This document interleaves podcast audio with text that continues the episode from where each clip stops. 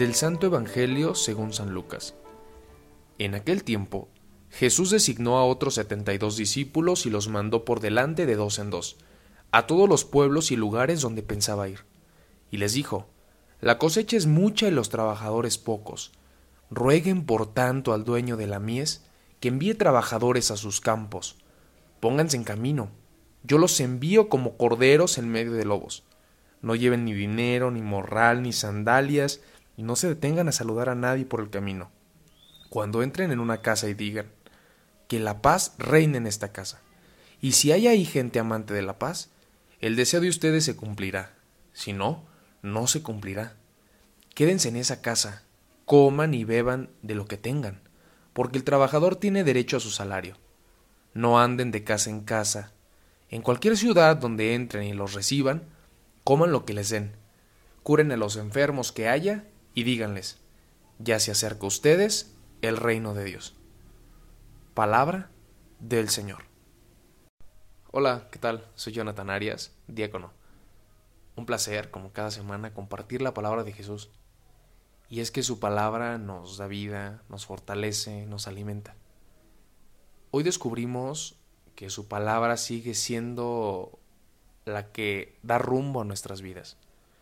Hoy descubrimos que en su palabra hay envío, porque Jesús nos envía, porque Jesús sigue enviando, y envía porque nos ama y porque nos tiene confianza. Jesús nos invita a colaborar, nos invita a llevar la palabra de su Padre, que es un mensaje de amor. Jesús es el que abre el camino. Nosotros llevamos una palabra que no es nuestra, es de Él.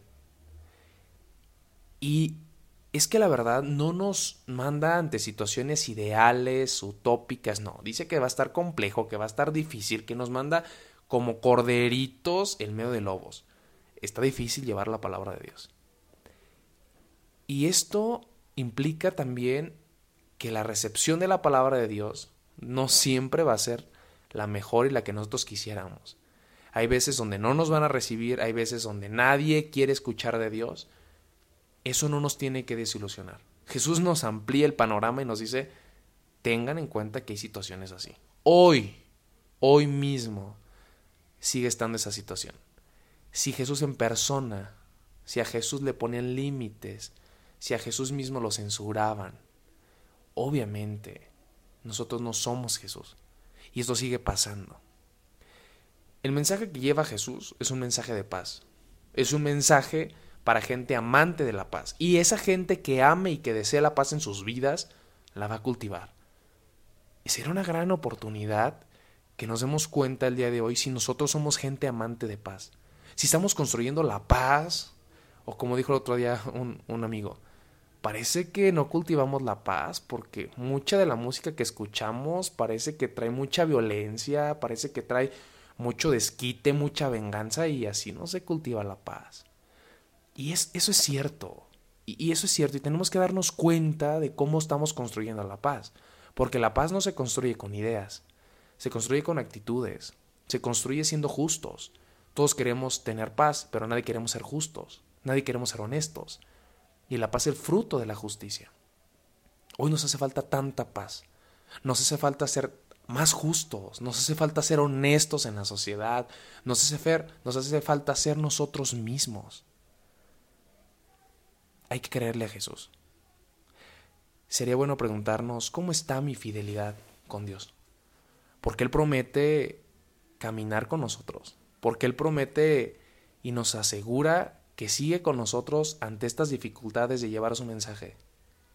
Pero, ¿y mi fidelidad a Él cómo está? Es más, soy gente amante de la paz.